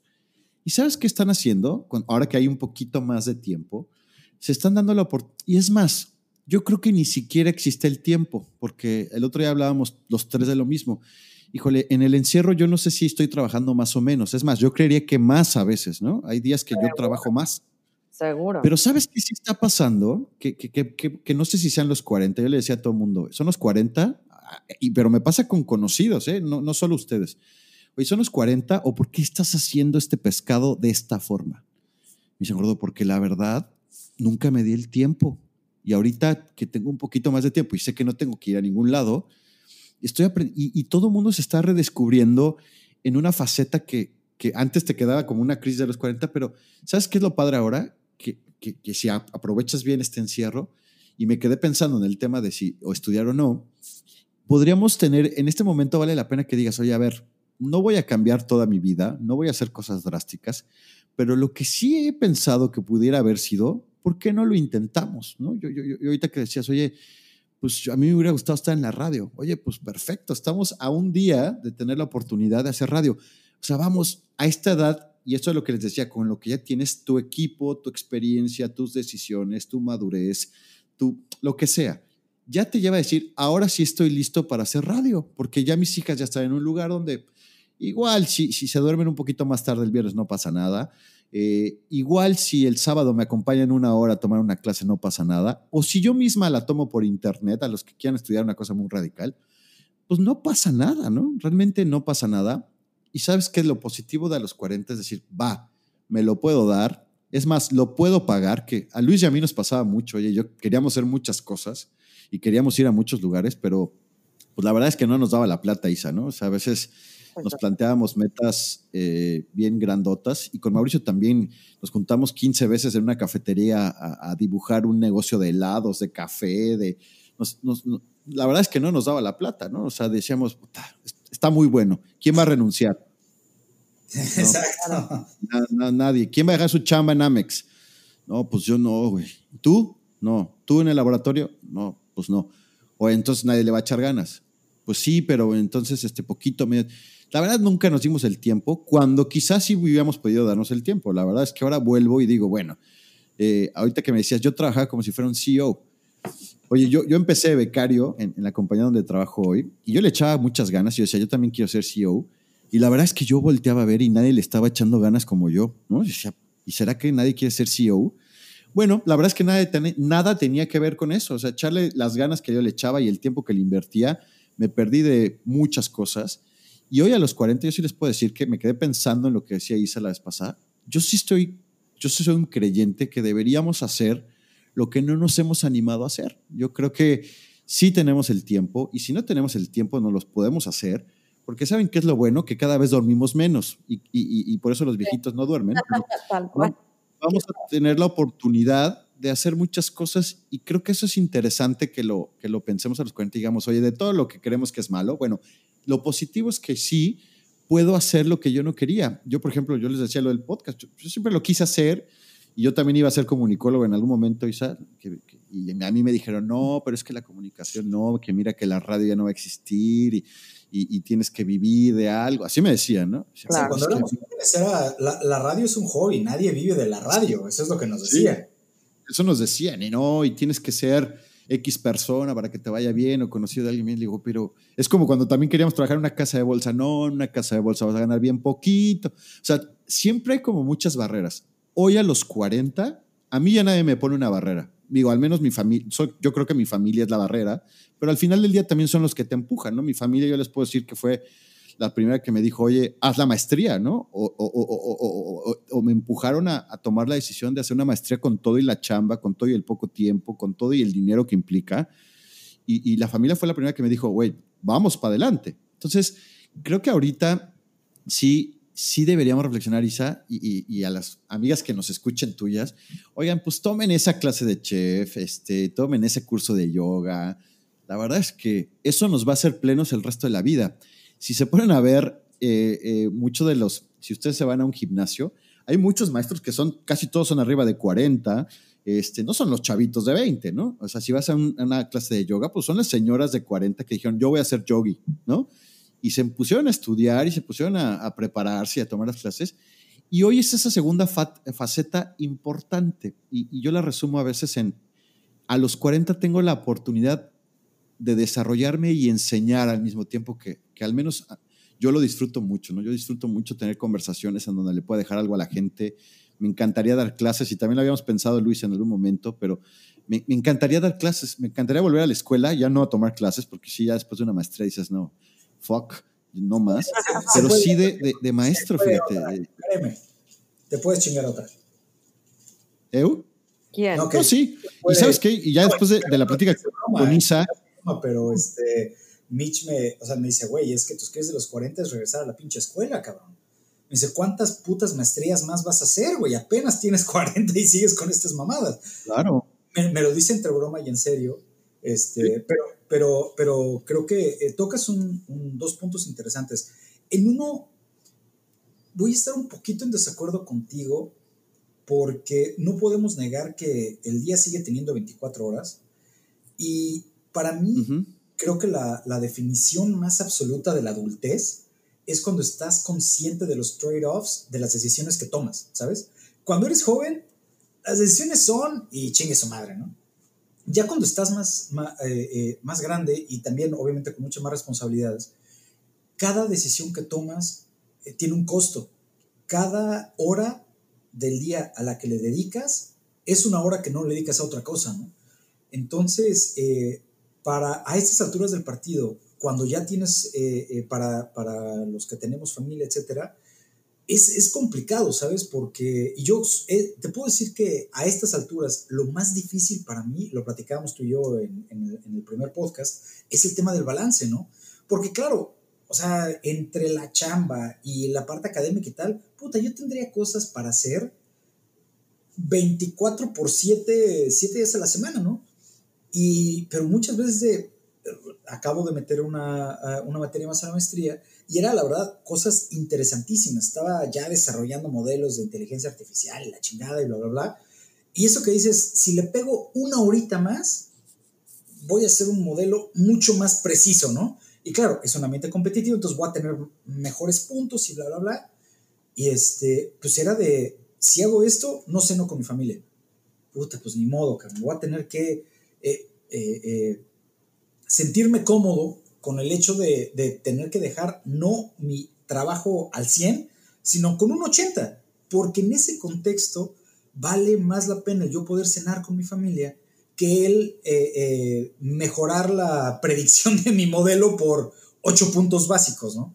Entonces, eh, sí estoy de acuerdo contigo, creo que para, para, los más jóvenes es, asuman riesgos, crezcan, y siéndote muy honesto, creo que esta idea de la, educación, a, la generación de nuestros papás, ellos tenían la ventaja de dedicarse a lo que ellos dedicaban casi toda su carrera. Eh, eh, pienso en tu papá, Pepe, eh, un ingeniero industrial exitosísimo, pero se dedicó a, una, a un área de la ingeniería industrial la desarrolló por toda su carrera profesional hasta que se retiró y ahora ya está en la academia y haciendo cosas muy interesantes, ¿no? Pero él tuvo, si lo puedes llamar así, en la última etapa de su carrera profesional por 20 años, con mayor responsabilidad, pero hizo la misma chamba. Sí. Nosotros no vamos a tener ese lujo, no estamos teniendo ese lujo y las generaciones de abajo no van a tener ese lujo. Eh, en, la época de nuestros papás, con tener una licenciatura estabas hecho en la vida. En nuestra generación, pues ya es una maestría y, y, y con sus asegúnes, ¿no? La siguiente generación van a tener que seguir aprendiendo todo el tiempo. Eh, ya no sé si la educación va a ser de, manera netamente formal, ¿no? Eh, eh, siguiendo un, currículum, intentando obtener un, este, un título que, diga soy bla, bla, bla. Pero vamos a tener que seguir aprendiendo. El mundo está cambiando a una velocidad mayor a lo que había cambiado en generaciones anteriores, mucho en función de la tecnología. Y esa es una verdad que no va a cambiar. Entonces, eh, yo creo que para, para eh, decíamos, ¿no? para nuestros sobrinos y aquellos muchachos más jóvenes que nos escuchan, muchachos, que terminó tan horrible, este, es lo que tienes que aprender en la universidad, es aprender. Porque mucho de lo que, de, la parte técnica que aprendes en la universidad va a ser obsoleta y hoy en día va a ser obsoleta rapidísimo. Entonces tienes que eh, hacerte, uno, a la idea de que no acabas la universidad, te titules y se acabó la historia, eso ya no es la realidad. Vas a tener que seguir aprendiendo y entonces acostúmbrate a, tener esa flexibilidad de, seguir aprendiendo cosas nuevas constantemente, ¿no? Para, para nosotros es como un lujo, para las generaciones de abajo, y lo pienso con, nuestros hijos, güey, esa va a ser la realidad. Lo, que sea que ellos deciden estudiar en 10 años va a cambiar la vida completamente, ¿no? Entonces, eh, creo que, eh, regresando a la pregunta inicial, ¿cuáles son esas lecciones de, de decirle a, nuestros hijos, etcétera? Es, muchachos, agárrenle cariño a aprender porque va a ser la única manera de, poder seguir adelante. Ya va a ser un tema de subsistencia, o sea, ya no es ni siquiera un, un tema de, de aspiraciones y bla, no, no, no, va a ser de subsistencia. Eso, Pero a ver, yo quiero brincar. estoy de acuerdo, ¿eh? Vas, yo quiero brincar porque, o sea, estoy 100% de acuerdo con ustedes, pero también suena maravilloso. Lo que pasa es que yo creo que también depende de las circunstancias en las que estés. De acuerdo. O sea, mira, más o menos por poner un ejemplo de lo que es una mamá soltera. Imagínense que ustedes solos tienen que hacer lo que ustedes hacen, más lo que su esposa hace, más, o sea, me refiero a trabajar full time, este, mantener la casa, alimentar a los niños, verlo en las tareas, este, entretenimiento. Ya sabes, o sea, como que sí suena increíble el, buscar el sueño a estas alturas, pero también no todos tenemos la, la, posibilidad de hacerlo. O sea, ¿qué es lo que pasa con mi media hora que tengo libre? En efecto, lo único que quiero hacer es echarme a ver Netflix. Y que además ese ver Netflix se traduce en media hora al día porque o está la tele de las niñas, o estoy haciendo algo de las niñas, o estoy haciendo algo del trabajo, o estoy, o sea, ya sabes, como que no es, no es, no es poniendo pretextos, pero de pronto depende mucho de las circunstancias. Entonces, por eso, por ejemplo, yo, le, yo les decía, ¿no? O sea, a lo mejor a mí ahorita como tal no me ha llegado una crisis de los 40 así, de que revolucione mi vida al 100%, porque en realidad pues, no te da tiempo. tiempo de revolucionar mi vida. Y hasta creo que en el, en el pasado lo dije, ¿no? Que había amigas que me decían, crisis de los 40, ¿a qué hora? O sea, ¿a qué hora me va a dar si en realidad estoy todo el tiempo ocupada viendo algo, ¿no? O ese tiempo que tengo, pues sí, mis hijas en efecto les gusta que me siente yo también a jugar Roblox con ellas. Entonces, bueno, pues toca, ¿no? O eh, digo, ahorita obviamente con lo de la pandemia, son como circunstancias bien diferentes, porque yo sé que para mucha gente tienen más tiempo de lo normal, pero para otros, como yo, es todo lo opuesto. Porque depende en la, en, la industria en la que te muevas, o sea, digo, no me acuerdo si la vez pasada lo dije o no, pero pues yo trabajo para una cadena de hospitales. Entonces imagínense lo que es una pandemia, trabajando por una cadena de hospitales, estando en prácticamente el epicentro de Estados Unidos, con dos niñas chiquitas, con la escuela en línea, este, digo, se los juro y obviamente no es tratando de poner pretextos ni nada, pero hay días en que no tengo ni tiempo de decir a las niñas, vamos a salir a caminar alrededor de la cuadra, ¿no? Evidentemente son olas, de repente estamos súper ocupados, de repente es un poco más tranquilo, pero todo se va moviendo dependiendo de la circunstancia. Entonces, independientemente de la pandemia o no, pues imagínense, o sea, yo me despierto temprano, hago lunch, llevo niñas a la escuela, me voy a trabajar, regreso por las niñas a las 6 de la tarde, llegamos a la casa, es métanse a bañar, haz cena, haz tareas, o sea, terminamos a las 9 y media de la noche, obviamente yo ya estoy hecho un trapo.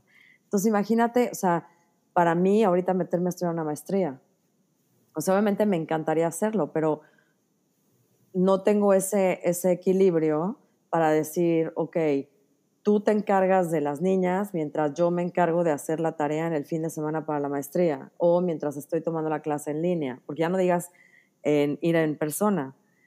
Entonces, que si me ha dado una crisis de los 40 radical, en efecto, siendo súper honesta, no tengo tiempo de que me dé, ni siquiera de que me dé. ¿Cuándo me va a dar? Y como lo decía la vez pasada, seguramente en el momento en que las niñas se vayan de esta casa, ahí es donde me va a dar porque me va a venir el madres. ¿Y ahora qué?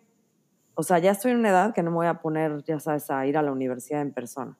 Digo, evidentemente no quiero decir que no se pueda, porque sí se puede. O sea, yo, por ejemplo, lo veo mi hermano, ¿no? Mi hermano me lleva tres años, yo tengo 43. No, espérense, ya me estoy aumentando la edad. Yo tengo 42, cumplo 43 ahorita en octubre. Este, él me lleva tres años. El güey, o sea, de ser alguien que la verdad no hacía mucho ejercicio, digo, de chico se hizo mucho ejercicio, pero después lo dejó radicalmente. Eh, estudió fotografía, que en realidad era como una carrera este, activa. De repente ahorita, a su edad, corre maratones, literalmente maratones. O sea, hasta en la, hasta en la pandemia hace maratones en el, en el estacionamiento de sus edificios. O sea, ni siquiera es que se salga a correr a la calle porque son estos maratones virtuales o no sé qué rollo que lo está haciendo. Ahorita fue que se graduó de la universidad. O sea, la verdad es que de que se puede, se puede. El problema es que no siempre las circunstancias se dan para, para esto. Ahorita mis prioridades, pues obviamente son otras, ¿no? Es mantener esta casa, es tener a mis hijas bien, que no nos haga falta nada, poder darnos nuestros lujitos, poder salir. Y que eso es un poco lo que les decía yo de la satisfacción de también de esta edad, ¿no? Eso que decías tú de voltear y sentarte y decir, güey, es que esta, esta, mesa es mía. O sea, yo siempre lo, he visto así, o sea, cuando las cosas empiezan a complicar o algo, a veces me doy ese tiempo de sentarme, voltear a ver a mi casa y decir, ve lo que has logrado. O sea, ve lo que has logrado por ti, ¿no? Claro. Y es una satisfacción súper grande. Que me encantaría hacer más cosas, claro. O sea, te puedo decir que mucha, mucha gente me dijo, ¿por qué no haces tú un podcast como de, de mamás o haces un podcast de entre pues porque siempre fue mi interés mucho esto de, de, hablar y de locución y que nunca me dieron miedo los micrófonos y todo esto rollo, pero yo decía, pues sí, güey, pero ¿a qué hora lo voy a empezar? A las 11 de la noche yo ya estoy tronada, o sea, entonces es como un poco ambiguo y ese balance que se puede encontrar. Ahora, una cosa que sí quería decir, ¿saben dónde noto que sí tenemos neta ya esa edad y que ya estamos en esa edad que cuando eres joven dices, no manches, cuando llegue a esa edad voy a ser un ruco de miedo. Escuchen cómo hablamos, escuchen las palabras que utilizamos, todas rimbombantes y todo, ya estás como muy, este, ya no tan coloquial, sino todo como muy, sí, no, la, economía, qué, o sea, como que ah, ya hasta sonamos, no sé, como, como, yo me acuerdo cuando era chica, yo, yo escuchaba hablar a mi, no sé, tal vez no a, mi papá, y decía, güey, ¿cuándo, voy a, ¿cuándo va a ser la edad en la que yo hable así? O sea, qué hueva, ya sabes, y ahorita estoy oyéndolos hablar, y de repente saco unas palabras que digo, no manches, o sea, mi yo de 20 diría que oso. O sea, no puedo creer que llegaste ahí. Pero bueno, eso era... Bueno, yo no puedo hablar, a ver, si me dan chance, yo puedo hablar todo el cuapo que me sé. no, yo sé, pero, yo sé, pero, ya cuando estaba, o sea, que los escucho hablando como en serio y que sacan esas palabras, digo, no manches, o sea, ya estoy en esa edad, ya llegué, ya. O sea, es como, no sé si vieron ustedes el, el monólogo este de, de esta chava de Niño de Rivera. Sí, sí. Ella dice una parte súper chistosa, ¿no? Que dice, ¿cuándo voy a llegar a la edad en que lo más importante sean los toppers? ¿No? O sea, cuando de veras me ponga yo con mi, con, o sea, digo, yo no sé si ustedes lo ven con sus mamás, ¿no? Pero por lo menos mi mamá era, güey, podía perder lo que fuera, pero que no perdiera un topper porque era el del mundo. O sea, era como, ¿dónde está mi topper? Tu hermana nunca me los devuelve. Y te lo juro que un día estaba yo aquí en la casa y las niñas les compré ya esas unas bolsitas Ziploc de estas, pero como reusables para todo lo orgánico, la madre del muerto. Y una de ellas lo perdió, bueno, te lo juro que me dio. Y nada más me acordé de mi mamá y decía, a ver, ¿cómo me puede importar tanto una pinche bolsa Ziploc? Digo, no, no son las Ziploc normales, son estas Ziplocs como de plástico que, que uno las lava y las usa y las usa y las usa. Pero, o sea, no sé, como que también, digo, también está la parte cómica, ¿no? De, de, esta edad, cuando te das cuenta que ya llegaste y dices, no manches, ya no hay vuelta atrás, ya estoy aquí, ya me importan los toppers, o ya hablo así, o ya uso estas palabras, o sea, como que, digo, no sé, me fui de un tema súper, súper... ¿Sabes qué? Que esas, se las tenía guardadas como, como todo lo que hacemos a los 40, que, que te da risa y que, y que, y que es padre y que, contrasta mucho con tu juventud, ¿no? Que, y, esa era una, yo, yo les iba a decir, eh, lo, decía, a mí los 40, ¿qué, ¿qué, hago muy diferente que me doy risa, ¿no? Que, que el súper es como diversión, ¿no? Yo, yo, Tal cual. Yo, yo, yo, de chiquito, como mis hijos, les decía, a mis hijos les digo, vamos al súper, y decían, no, yo me quedo, no, no. Y te juro que ahorita estoy pensando en ir al súper y ver qué hay nuevo, ¿no? Que si las papas, que si el vino, que si la fruta, porque ahora me gusta la fruta, ¿no? Que, que una fruta muy particular. Pero, ¿sabes? Ahora me divierte ir al súper, ¿no? ¿no? saben?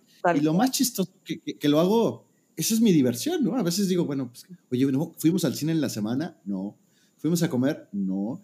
Este, ¿qué hiciste? güey, güey, fui al súper, güey, y vi una oferta en las cervezas. Güey, güey, salió esta cerveza buenísima y todo el mundo se me queda viendo como, bueno, ¿y eso qué, güey? ¿Ustedes no fueron? ¿Es neta? ¿Es en serio? O sea, yo no sabía que el súper era una diversión, ¿no? Me dedico a eso, pero no sabía que era una diversión. Y les iba a decir lo, chistoso de los 40. Les iba a decir lo chistoso de los 40, que no sé si les pasa. Y a lo mejor soy muy, ¿cómo, cómo, cómo? Yo ahora me paro en los anaqueles de cremas de hombres. Yo nunca me había parado. Claro. Este, el otro día me volteé ya, hablando ya y ya poniéndote en el lugar de la crisis de los 40 y todo esto. me decía yo mismo el martes que fui al súper, no sé qué fui. ¿Qué haces otra vez en el anaquel de las cremas? O sea, porque tienes, ¿no? Tienes en tu casa. ¿Qué diablos haces parado aquí? O sea, ¿no? Y yo te juro que antes o no me daba cuenta o, o la verdad no lo hacía, ¿no?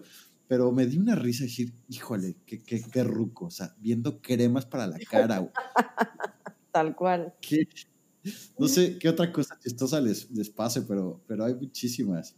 Güey, a mí, ¿sabes qué? De esto de, de los 40, yo hago muchas eh, reflexiones y ya Mitch ya está hasta la madre de, de, mi reflexión con la música. O sea, pongo, ponemos, no sé, las rolas de nuestra época, ¿no?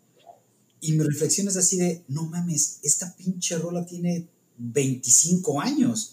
O sea, es el equivalente a cuando yo era joven oír a mi papá con su rola de los Beatles, que e, es algo de esas cosas de, de, la evolución, ¿no? A mí de, de chavo, o sea, en, en, los teens y hasta mis early 20 me cagaban los Beatles, porque era rola de mi jefe, ¿no? Así, ¿cómo me va a gustar la misma música de mi papá? No, para nada. Yo soy acá chido. Pues de repente me di cuenta que, ah, cabrón, no, pues sí tienen onda, güey, o sea, sí están chingonas. Y ahora resulta que, no sé, eh, eh, una canción de Phil Collins, una canción de The Police, eh, hasta el pop que oíamos en, en, nuestros años mozos, las pinches rolas tienen 20 años, 25 años. Entonces ya, muchas así de puta, ya vas a salir con tu analogía de, ah, sí, esta rola es el equivalente a al Yellow Submarine de mi papá. Sí, güey, ya, ya entendimos, cabrón. Esa pinche canción tiene. ya entendimos, está ruco, güey, ya. y, y, aparte, ves la cara de, de, Isabela, mi hija de 8 años, que es así de. No entiendo de qué coño estás hablando. O sea, me da exactamente igual lo que estás diciendo. Le digo, pues sí, mi amor, pero va a llegar un día. Y ya estoy en esas, ¿no? Esas cosas cagadas de los 40 de decirle a tus hijos, sí, mi amor, va a llegar un día en el cual todo esto va a ser un montón de sentido. ¿Sabes a mí qué me pasa ahora con, con mis hijas? Que es muy chistoso porque yo creo que a mi mamá le pasaba conmigo. Que de repente, no sé, están viendo algún video o algo y sale una canción, tipo una canción viejita, que la está cantando alguien súper joven, nuevo. Y entonces de repente me escuchan cantándola y me dicen, mamá, ¿tú te conoces esta canción? Y les digo, sí, no manches, esa canción es súper vieja. Y es como de, ¿en serio? Puta, yo me acuerdo que esto me pasaba cañón con mi mamá que de repente cantando. Claro. O sea, ma, neta, te sabes, esta canción es la de super moda, ya sabes.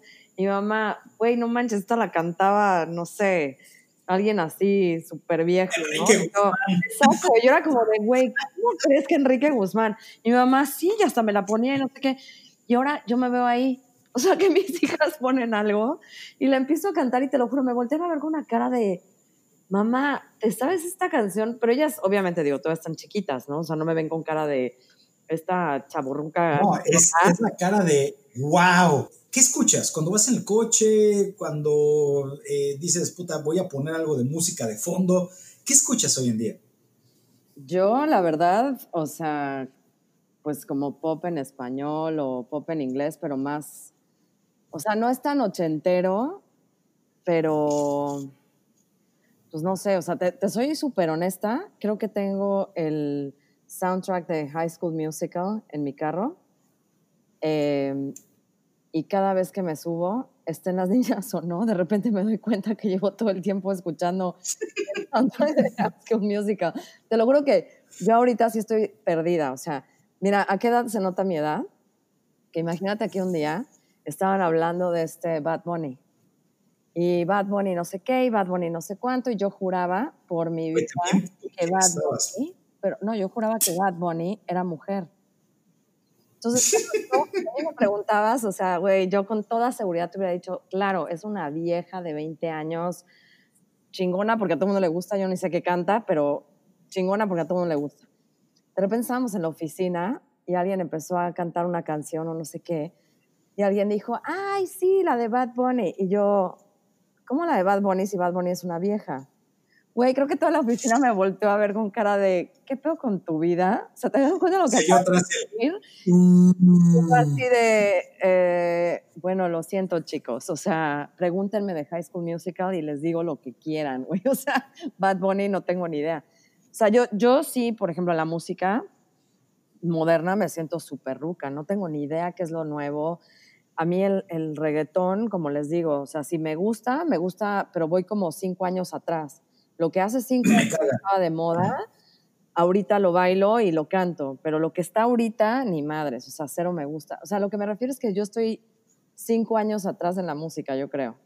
Entonces, lo nuevo, los nuevos artistas. O sea, yo ya ver, por ejemplo, estos premios y cosas así, ni entiendo nada, no sé quién es quién. la digo, literalmente está súper patético. Pero es en serio, o sea, les juro, o sea, yo, yo de repente veo las pasarelas, ya sabes, en E! Entertainment, así de, güey, los mejores vestidos. Y digo, ¿quién carajo es esa vieja? Y resulta que es, no manches, la vieja del momento, pero yo no tengo ni idea. O sea, la verdad. Y, ¿sabes qué es lo más chido? Que te vale 17 kilómetros.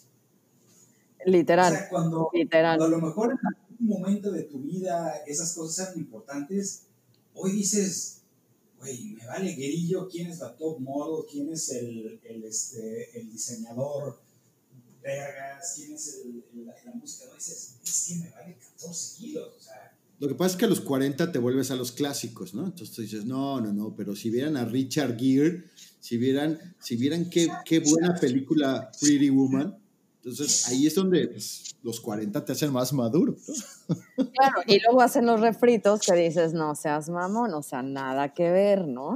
Ya está las la, generaciones de, no manches, qué buena película. Y tú así de, güey, yo vi la original, que es lo peor, cuando ya dices, yo vi la original y no tiene nada que ver con esta mamada, es cuando dices, no manches, me acaban de caer 20 años más encima. O sea, me hice, no solo tengo 40, sino me entraron 20 ahorita así de, de feeling.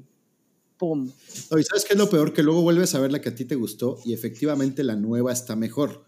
Porque dices, híjole, ¿no? Pues la edición está pésima, este, actuaron súper mal, esta vieja ni estaba tan bonita. Sí, o sea, a veces hasta tú dices, solo por criticarla pero la verdad es que sí está mejor, ¿no? A mí, ¿sabes qué me pasó con lo que decías de los premios? Yo me sentaba a los Grammys, cuando, cuando eran los Grammys, siempre son creo que los domingos en la noche o algo así.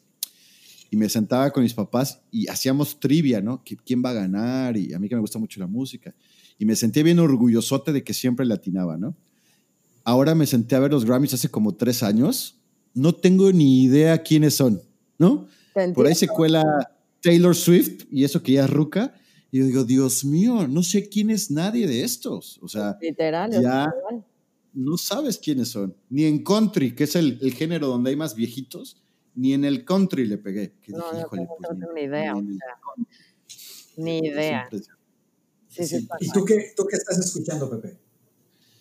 Fíjate que yo estoy escuchando ahorita, eh, me, apasioné mucho por Coldplay, que ya también no es, no es nuevo. Y, Pero Coldplay han tenido como tres carreras, güey. Es impresionante, güey. Coldplay ahora son de, de, de, chavos, cabrón. Es impresionante. Sí, sí, han tenido como mucha reinvención y, la música, la verdad es que como es dramática siempre y el dramatismo en el ser humano funciona. Y a lo pues mejor empezó a raíz de una crisis que se reinventaron y ahora están con los chavos, ¿ven? Correcto. No, y la, y la, verdad es que la verdad es que tiene una su música es como muy muy muy dramática, o sea, es triste, o sea, tienen pocas canciones que puedes decir te ponen de buenas, eh, pero me gusta mucho y, me fui por el género de, Coldplay y, por ahí. Y ahora que estoy con, queriendo aprender a tocar piano, pues he regresado a, las, a los oldies más que nunca. Eh, pero yo te diría que sí, que, que, tu música deja de evolucionar. El reggaetón eh, para mí está satanizado. y sí dejas de escuchar pues, muchas cosas que, la gente está escuchando, pero sin duda, ¿no? Pues mi hija que ya tiene 11, pues te va metiendo al, rollo de la música, de lo que escuchan ellas.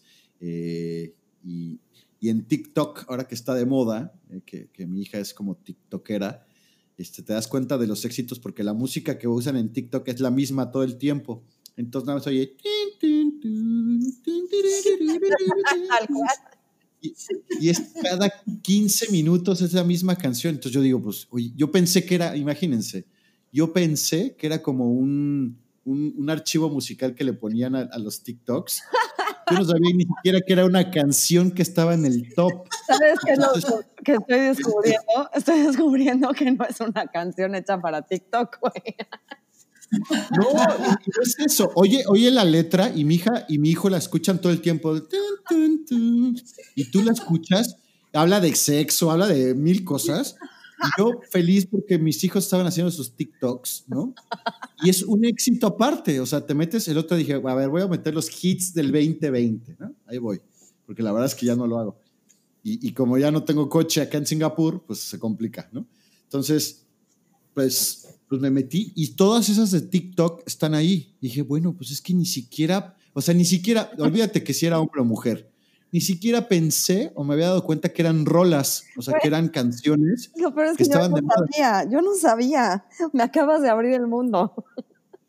O sea, yo pensé que era un jingle de esos así de. y es una canción que está en el top. Y es un chavo, que la, y aparte dije, ¿estás seguro de Ariana Grande? No, es un güey. Este. Me encanta eso. Te lo juro por mi vida que me acabas de abrir el mundo. Yo juré que eran literal canciones hechas para TikTok nada más. No, son hits, pero pues ahora la gente lo escucha así, pero de verdad hasta molesto se me hacía escuchar, o sea, decía, oye, ya cámbiale de, tic, de jingle al, TikTok, no, ya, ya cámbiale. Sí, de ya, oigan, modernícense. Ah. Y me decía mi hija, ¿qué es un jingle? pues es que la musiquita que le pones ahí y todo ese rollo. Me dice, ¿pero de qué hablas? Pues de lo que escuchas en TikTok. Me dice, ay, no te entendí. Ya, bye. y sé que abrí mi cuenta de TikTok y dije, a ver, vamos a ver. Es una canción y todos los hits son los fondos de TikTok de todo mundo. Eh, no sé si quieran añadir algo más porque ya, ya son las. No sé qué horas son para ustedes, pero ya es casi midnight. No sé qué horas son. Sí, son las. No, o sea, yo creo que cierro lo de la crisis de los 40 es con esto. O sea, es válido reinventarse, es válido cuestionarse en qué, en qué parte de la vida estamos, en qué, hacia dónde vamos, en, dependiendo de las circunstancias y todo en las, en las que estamos viviendo, es, yo creo que es, es válido. Lo que creo que es importante es, como dices, una, no perderse, dos, como, pues, darse esos espacios de, de, ya sabes, como un stop, de pensar de dónde estoy, a dónde quiero ir y qué he logrado y ver también lo, divertido que es, ¿no? O sea, finalmente la vez pasada decía, ¿por qué nos tomamos la vida tan en serio? Sí, la verdad es que también la crisis de los 40 nos trae muchas cosas que son muy cómicas, como lo que estábamos hablando, ¿no? O sea, esas mañas que nos vienen de la nada, ese ver que, que pues ya uno está envejeciendo y que es inevitable y un poco reírse de ello, ¿no? O sea, de ya no veo, bueno, pues tengo que cerrar un ojo para poder ver lo que dice ahí, bueno, pues ya atácate la risa, o sea, como que ya disfruta esas cosas, que salió la arruga, bueno, pues salió, o sea, que las manchitas, o sea, como que la verdad yo, yo lo, que, lo que veo y, gracias a un poco a, pues, todo lo que he vivido y que, que, he pasado y demás, es que una, la vida solo hay una, hay que disfrutarla en lo que se puede, hay que encontrar la forma de, de, diversión y esa diversión puede ser, pues como para ti ha sido este podcast, para mí a lo mejor es eso que decía la vez pasada, ¿no? Esos pequeños espacios que estoy ahora aprovechando con mis hijas que antes no hacía, el tratar de divertirme en las pequeñas tonterías y este y pues para lo que viene, ¿no? Muchas gracias, César. No, al contrario, cuando gustes. ¿Tú, Luis, algo con lo que quieres cerrar? No, eh, eh, gracias, Pepe, por, por siempre ser eh, ese tipo de persona que está buscando algo, ¿no? Y, ahora, gracias a este podcast, nos das la oportunidad de,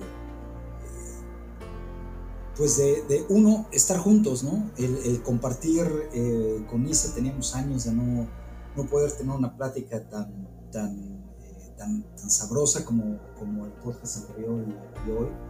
Eh, y tenemos esta oportunidad de compartir opiniones, perspectivas, sesgadas, obviamente, en función de lo que nos ha tocado vivir. Eh, pero la verdad que eh, te agradezco muchísimo el habernos dado esta oportunidad de tener un pretexto para, para juntarnos, para hablar de un tema muy real, ¿no? que eh, independientemente si, si, lo estás viviendo de manera muy agresiva o no, si lo está, si, si por ejemplo a algunas personas la crisis de los 40 les cae de madrazo, o en mi caso la, la este, la, estás viviendo en tus últimos 20 años, ¿no? Al final creo que es, es, un hecho y, creo que ha sido una excelente oportunidad de, poder compartir y, y, honestamente, Pepe, es hasta terapia, ¿no? el, nosotros poder compartir nuestras opiniones y a lo mejor a nadie le importa un cacahuate, pero estas dos horas han sido, eh, no, no lo hemos pasado increíble, hemos reído un montón, hemos dicho cosas eh, creo yo, muy profundas y un montón de estupideces. Que va a tener que contar Pepe. Sí, sin duda. Y hay espacio para, para ambas. Entonces, gracias, canal. Gracias por la oportunidad. Oigan, pues muchísimas gracias. Yo, yo les doy la gracia por, por sí. Para mí lo más importante es lo que acabas de decir, Luis, que, que, la verdad es que nos sirve para, para no perdernos. La verdad es que si no fuera a veces por este tipo de cosas, uno pues, ya no se comunicaría tanto con la gente. Y me da muchísimo gusto, Isa, que, que pues tenerte acá. La verdad es que sí, es, impresionante cómo se va la vida y cómo se van los años y después ya dices, oye, 20 años que no nos vemos, pues sí, son un montón. Yo me acuerdo que nos divertimos mucho y, hoy nos estamos divirtiendo mucho y ojalá podamos seguir haciendo este tipo de cosas. Yo les digo que, positivamente la gente se engancha en, los podcasts más informales, que ese es el, objetivo, sentirse como... Eh, como... Es que también es una distracción, ¿no? O sea, también es como escuchar otras cosas diferentes de lo que piensa la gente. Este, sobre todo yo creo que ahorita en toda esta pandemia que todos estamos encerrados, yo me he enganchado más con podcast porque pues es el estar escuchando a alguien más, ¿no? Lo que tienen que decir, lo que me interesa, de temas que me laten, este, pero no, o sea, definitivamente, puta, sí tenía años de no, de no hablar con ustedes y la verdad es que pues también mil gracias, Pepe. O sea, yo me le paso súper bien, me he divertido un montón, me he reído bastante. Y, este, y bueno, y también honestamente me han abierto los ojos un montón en, varias cosas que han dicho y que pues me han dejado pensando, ¿no? Desde la vez pasada sí me quedé pensando en, pues, varios temas, varios temillas ahí que hay que trabajar. Pues muy bien, y ojalá no sea el último. La verdad es que me gustó que, que al menos yo sí te puedo decir, Isa, que Luis y Mau son pues, mis amigos más cercanos.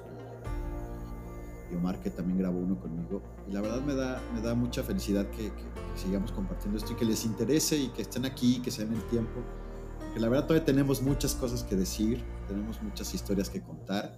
Y ojalá pues, te sumes con nosotros, que no sea el último, Isa, la verdad, que, no sea el primero y el último, sobre todo tú que nos puedes enseñar. Y, ojalá podamos seguir con esto, Isa, a ver, ojalá podamos seguir con este proyecto y si luego evoluciona el que te platiqué, pues ahí luego ya. Sí, dale.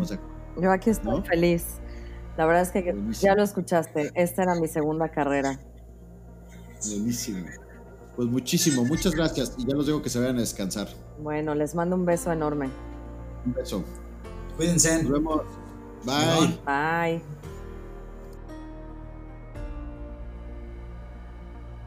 Pues así es como cerramos la crisis de los 40. La verdad es que en este episodio aprendimos, reflexionamos y nos divertimos muchísimo. No me queda más que agradecerles a Isa, Mau y a Luis por participar y por siempre sumarse a estas locuras, pero sobre todo a aquellos que nos escucharon casi cuatro horas en este episodio. El siguiente ya lo estamos cocinando, tenemos una gran sorpresa y un gran invitado, el cual les estaré comunicando en breve. No se lo pierdan.